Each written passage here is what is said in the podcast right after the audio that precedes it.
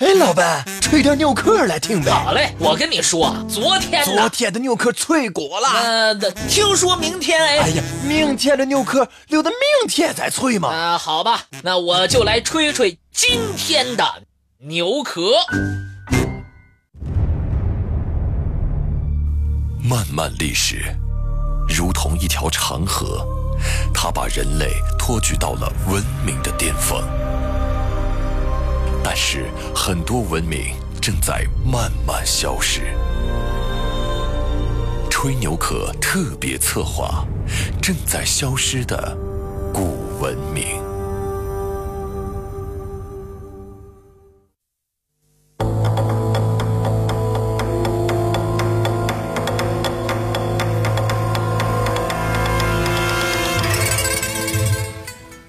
魏国的大梁。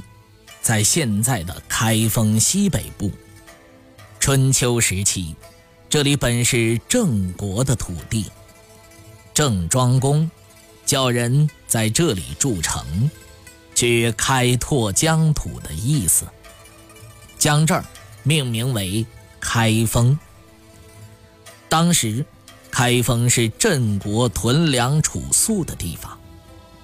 战国时期。这一带成了魏国的地盘。公元前三百六十一年，魏国的第三代惠王将都城从安邑迁到了开封，取名大梁。魏惠王也称为梁惠王。大思想家孟子到大梁游历时，曾说服梁惠王。采纳他的政治主张，这些精彩的对话语录被收集到了《孟子》一书当中。魏国是战国中期独霸中原的强国。三家分晋之后，魏国得到了原来晋国基础最好的部分国土，也就是现在山西西南部的河东地区。凭借这种得天独厚的条件，魏国叫赵、韩有一个较高的起点。魏文侯是魏国的第一代国君，也是当时最有声望的诸侯。同这一时代许多贤明的君主一样，魏文侯的身边也是人才济济，比如中国最早的法学家。李黎，无神论者西门豹，军事家岳阳。后来，到楚国官至令尹的改革家吴起。这时，在魏国还只能算得上二流人物。李黎在魏国的改革是战国时期较早进行的改革。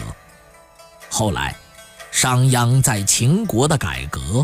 吴起在楚国的变法，很多内容都是由李黎为蓝本的。